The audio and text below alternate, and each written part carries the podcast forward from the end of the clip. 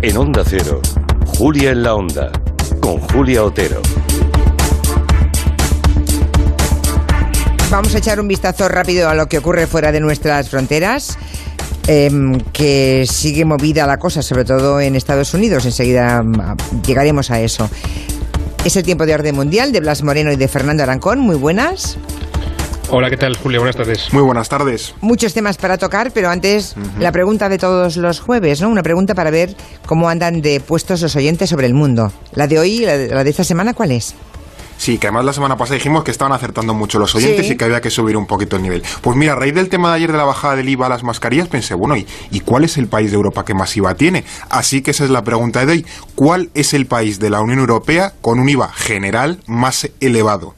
Y hay, como siempre, tres opciones. Grecia, Dinamarca o Hungría. Uy, yo pensaba que Ah. pondríais países más fáciles. Ah. Grecia, Dinamarca y Hungría. ¿Cuál es el Uy, país Hungría. de la Unión Hmm. que tiene el IVA general más alto? Bueno, pueden votar en la encuesta, entran en Twitter y pueden votar, pero sin googlear, ¿eh? No, no me busquen. No, no, por lo que vale, ustedes claro. en, por lo que ustedes piensan y saben, a ver qué, qué qué sugiere, ¿no?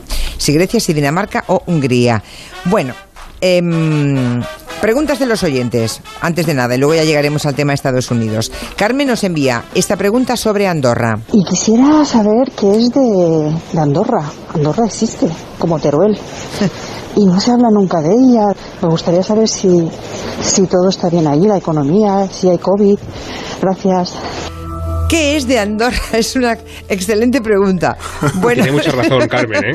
Sí, bueno, es que es un país tan pequeñito, pero es verdad que está ahí pegado y no, no, no, no le prestamos mucha atención. Pero como Portugal también, ¿no, Julia? Que es un país que tenemos muy cerca, a gran escala, evidentemente, no es comparable, pero que tampoco le hacemos mucho caso, por Sí, lo- desgracia, lo- aunque lo es de- precioso. Lo de Portugal es mucho más grave, creo yo, ¿eh? Pero bueno. La- clama al cielo. Sí, ¿les ha afectado el COVID? ¿No les ha afectado? ¿Hay caída del turismo? Porque seguro que una parte de su PIB viene del turismo. Bueno, por supuesto, Andorra también se ha visto afectada por el, por el coronavirus, tanto a nivel sanitario como también a nivel económico, evidentemente, no se podía librar, ¿no? Por desgracia. Eh, de hecho, tiene una tasa de, de contagio de las más altas del mundo, porque tiene una población tan pequeña, que es- creo que solamente está en torno a 80.000 habitantes más o menos, o incluso menos, tienen 6.000 contagios y y 75 muertes, que son pocas, pero a nivel relativo son muchísimas, ¿no? Para un país tan pequeño. Y en cuanto a la economía, como tú decías, Julia, Andorra depende mucho del turismo, y el gobierno tuvo que cerrar las fronteras en primavera para contener los contagios. Así que ahora las han vuelto a abrir, esperan que con la temporada de esquí pues eh, el tema remonte un poco. De hecho, además, no van a pedir test a los turistas que vengan de España, Portugal y Francia para intentar también incentivar que los países vecinos se acerquen a Andorra.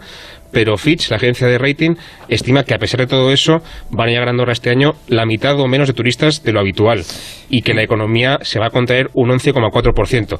Así que bueno, eh, igual que España o Francia o Portugal, también nos vamos a ver afectados, Andorra también. Sí, es verdad que la temporada de nieve mm, es importante para ellos, Claro. pero es que los turistas van a esquiar y van a comprar, ¿no? Las compras de También, Andorra. claro. Porque tienen un IVA muy reducido, allí sí, y entonces, eh, o no tienen IVA, no sé, pues no, no, es un IVA más reducido, creo recordar. Bueno, en fin, eh, menos impuestos de los que se pagan en el resto de Europa. Ainhoa también nos escribe por correo electrónico y tiene una duda terminológica. ¿Por qué todos los medios de comunicación, pregunta Ainhoa, llaman americanos a los ciudadanos de Estados Unidos? Y razona que América es todo un continente, no es solamente un país. Sí, ha sido un, un error habitual eh, estos días y que incluso ha llegado a cometer Pedro Sánchez al felicitar a la victoria Biden, donde tuiteó eh, el pueblo americano ¿no? en la felicitación, pero esto, como bien apunta nuestro oyente, es incorrecto. ¿no? El nombre oficial del país es Estados Unidos de América y su gentilicio en castellano es única y exclusivamente estadounidense. ¿Por qué decimos americano? Pues es por el inglés, es una mala traducción. En inglés a menudo se refieren a ellos mismos, a sí mismos, a su propio país como America y a ellos mismos como Americans. Y no hay un gentilicio estadounidense en inglés, por tanto se ha establecido esa traducción del inglés como término en castellano y hasta cierto punto se ha naturalizado que al decir americano pues ya intuimos que se equivale a decir estadounidense, pero un argentino es americano, un guatemalteco es americano y un canadiense es americano. De hecho en América hay hasta 35 países diferentes y en España por los evidentes lazos que nos unen pues deberíamos tener un especial cuidado. De hecho Fundeu desaconseja totalmente usar americano como sinónimo de estadounidense y avala, eso sí, con cierto cuidado, usar norteamericano a pesar de que también sería incorrecto porque Canadá, México o incluso lo que conocemos por Centroamérica también sería norteamericano. En fin, que bueno, utilicemos de nuevo nuestra bella lengua de manera correcta. De acuerdo, eh, si no estamos tomando la parte por el todo ¿eh? y es muy ofensivo. Yo aprendí eso de que Norteamérica eh, o norteamericano tampoco es correcto cuando estuve en México hace muchísimos años, creo que era antes del 90, fíjate, o el 90 creo que fui, y recuerdo que hablé de Norteamérica y me miró eh, una mexicana que me dijo, no, esto es Norteamérica. Claro, es, que México todavía es Norteamérica y es un error que se comete muy a menudo. Así que ni americanos ni norteamericanos, estadounidenses. Bien, pues hablemos de Estados Unidos, donde la transición de poder sigue muy enquistada. Han pasado 10 días ya de las elecciones. Donald Trump no ha reconocido su derrota, es más, él dice que ha ganado. Ayer, por cierto, tuvimos aquí una entrevista muy, muy interesante con un alcalde republicano de Coral Gables eh, en Miami, me refiero al señor Raúl Valdés Fauli, que bueno es un ah, estadounidense de origen eh, cubano-español. Y el que es republicano de toda la vida nos contaba respecto a lo que puede ocurrir con Donald Trump esto. ¿Qué opina un republicano como usted de la actitud de Donald Trump estos días? ¿Cómo lo está viendo? A mí me parece una actitud vergonzosa, una actitud completamente anticonstitucional, moral. Él perdió y perdió por, bueno, el voto popular, casi 5 millones de casi 5 millones de votos, o sea, de votantes, y el voto de, del electoral college, el colegio electoral también lo ha perdido y, y por bastante. Y lo que está tratando de hacer es que fraude y que falsificaron boletas, etcétera, lo cual no ha podido probar ni siquiera un eh, un episodio de fraude. A mí me parece que es una vergüenza y que espero y confío en Dios que no nos lleve a una crisis constitucional. Y venía después lo más mm, suculento cuando cuenta eh, Raúl Valdés Faulí que esperaba que no fuera sacado de la Casa Blanca a rastras o incluso con camisa de fuerza, dijo literalmente ¿eh? este alcalde.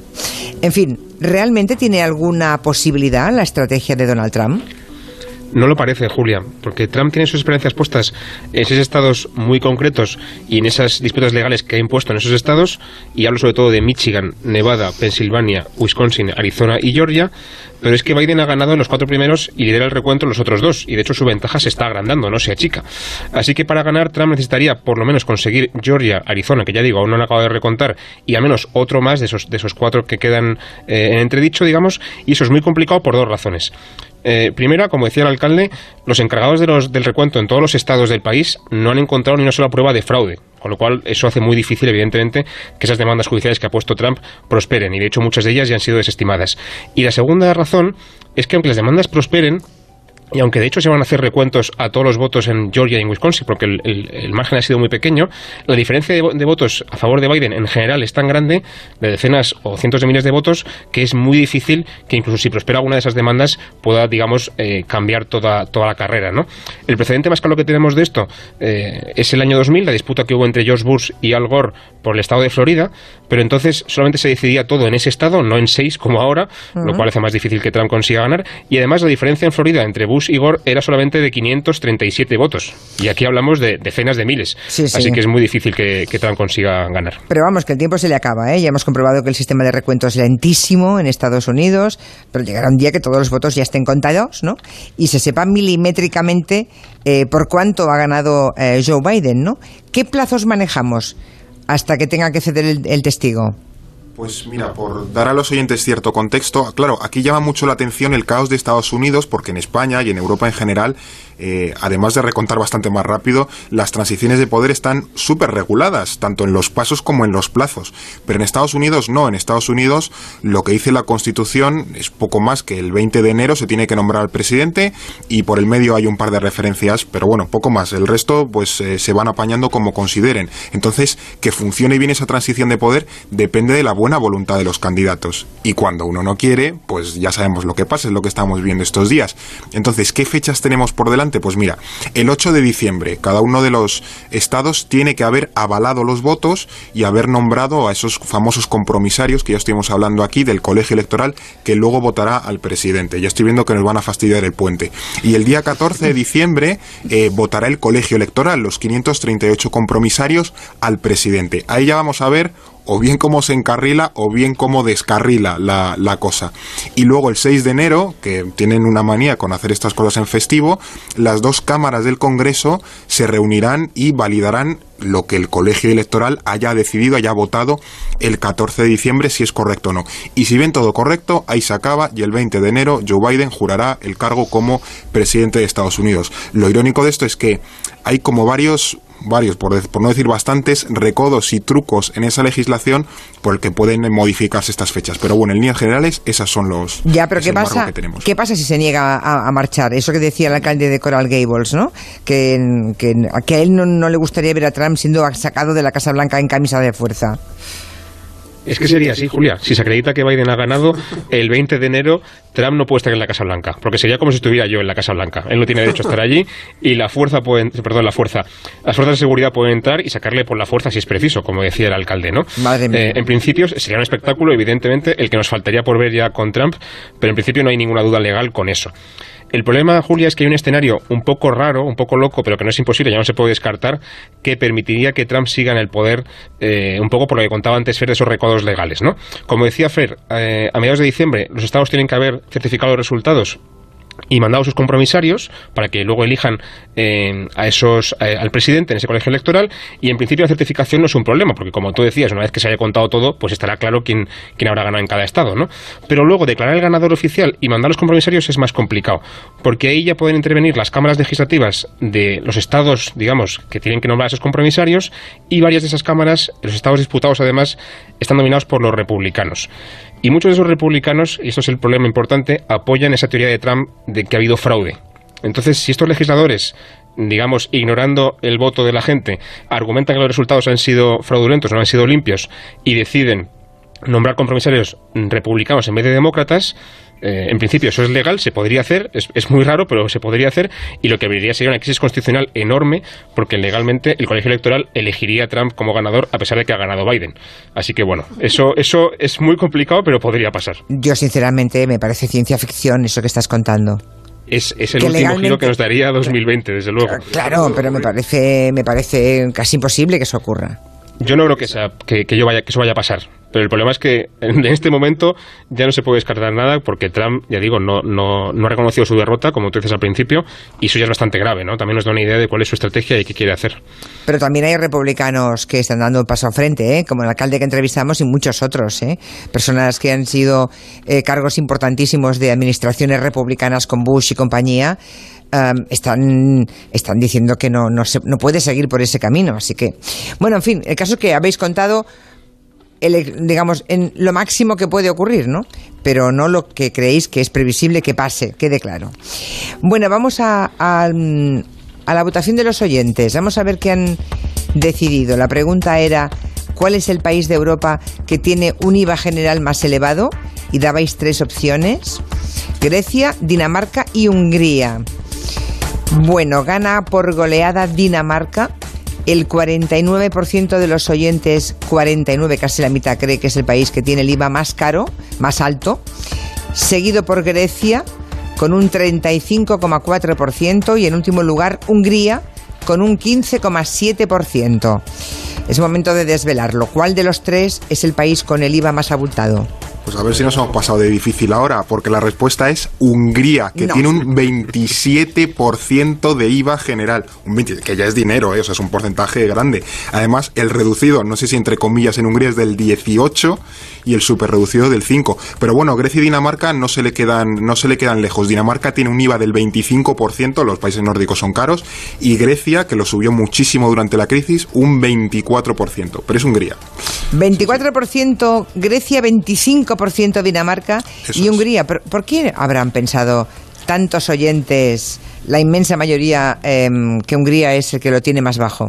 A lo mejor por el tema del, del, nórdico o algo así. Además, la paradoja es que Hungría es de los países de la Unión Europea que más bajo tiene el de las empresas, el de sociedades. Entonces, Claro. tasa muy poco a las empresas y tasa mucho el, el consumo. Bueno, y Bueno, estas cosas que gobierna la extrema derecha, con lo cual lo pone Con muy fácil para las empresas, pero todos los ciudadanos tienen que retratarse y pagar Que el IVA apoquinar. más caro. tienen que apoquinar, efectivamente. bueno, pues mira qué bien, cosa que, es que hemos aprendido. Cualquier pregunta que tengan para Orden Mundial la pueden dirigir a contacto arroba elordenmundial.com. Eh, pueden también dirigirlo al correo de este programa o a través de las redes sociales o al WhatsApp, que nos gusta mucho escuchar su voz, ¿eh? 638-442-081. Hasta la semana que viene. Hasta Buena la tarde. semana que viene. Adiós.